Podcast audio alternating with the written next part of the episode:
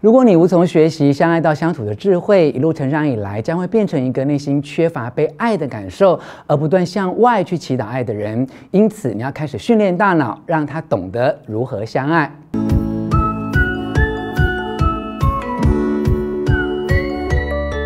我是吴若权，欢迎你来到幸福书房，邀请你按下铃铛，免费订阅我的频道。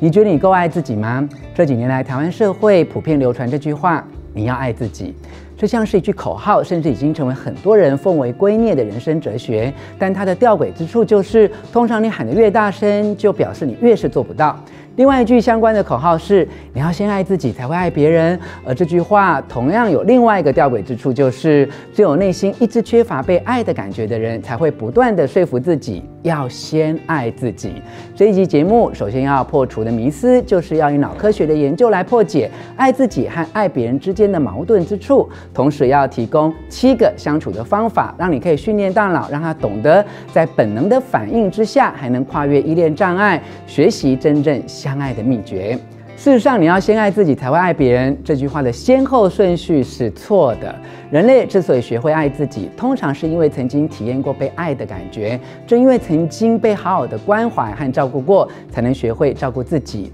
我们也必须在自己父母的婚姻中见识到他们彼此关照以及修复摩擦的模式，才有可能学会这些美好的特质。如果你的父母日常发生短暂的争执过后，会在最短的时间内向对方道歉，也会在累积更更多的伤害之前修复彼此的关系，他们就是在你面前示范了相爱的模式。反之，你可能无从学习相爱到相处的智慧，一路成长以来，变成一个内心缺乏被爱的感受，而不断向外去祈祷爱的人。两个人从独立的个体到发展成为相爱的模式，必须跨越很多的冲突与障碍。因为一个人的时候总会渴望自由自主，可是两个人在一起却必须互相顾念。然而，自由自主与互相顾念彼此是有冲突的。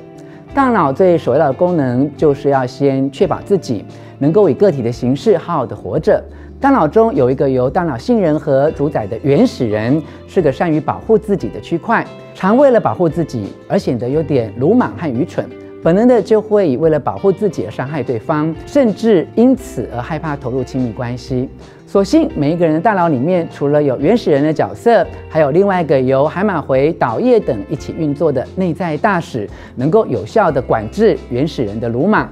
大脑功能的运作是否能对爱与亲密关系做出正向的发展，跟童年的成长经验有很大的关系，也就是心理学常常提到的三种依附模式：一、安全型依附；二、逃避型依附；三、矛盾型依附。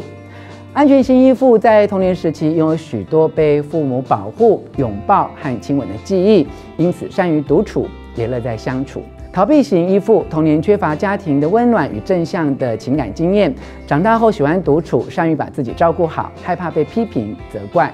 矛盾型依附，童年生活过得非常艰辛，而且认定别人迟早都会离开他，在人际关系中最常的表现就是费心讨好对方，借此赢得别人的关注。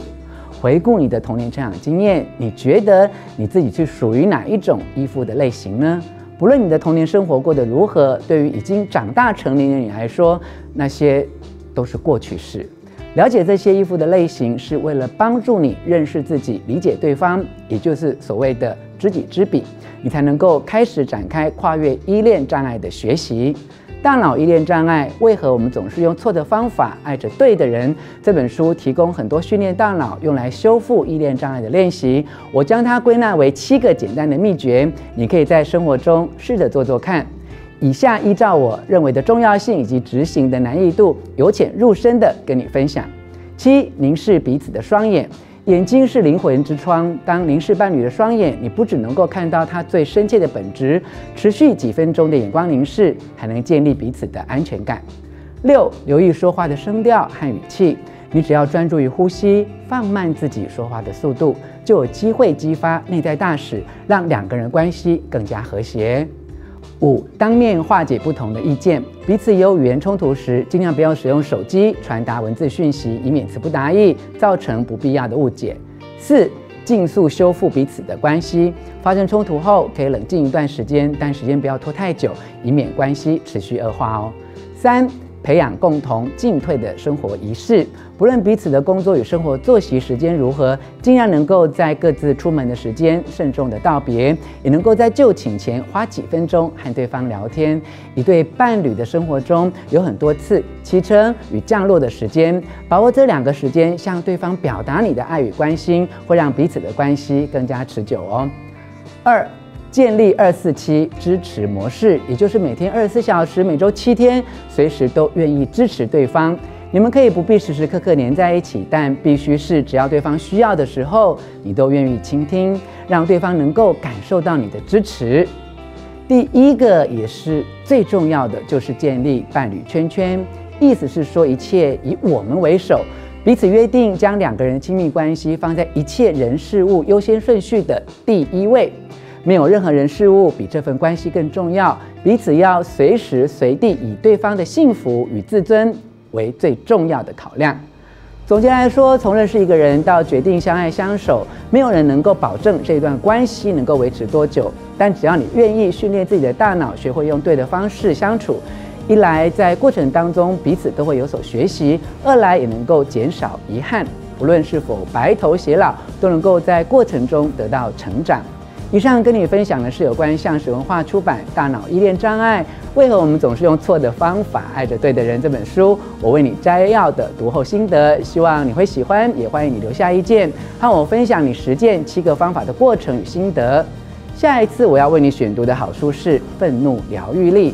让我陪你面对愤怒，在生气中疗愈自己。喜欢今天影片，请记得给我们一个赞，更别忘了订阅我们频道，并且按下小铃铛，而且要分享出去哦。幸福书房，我们下次见。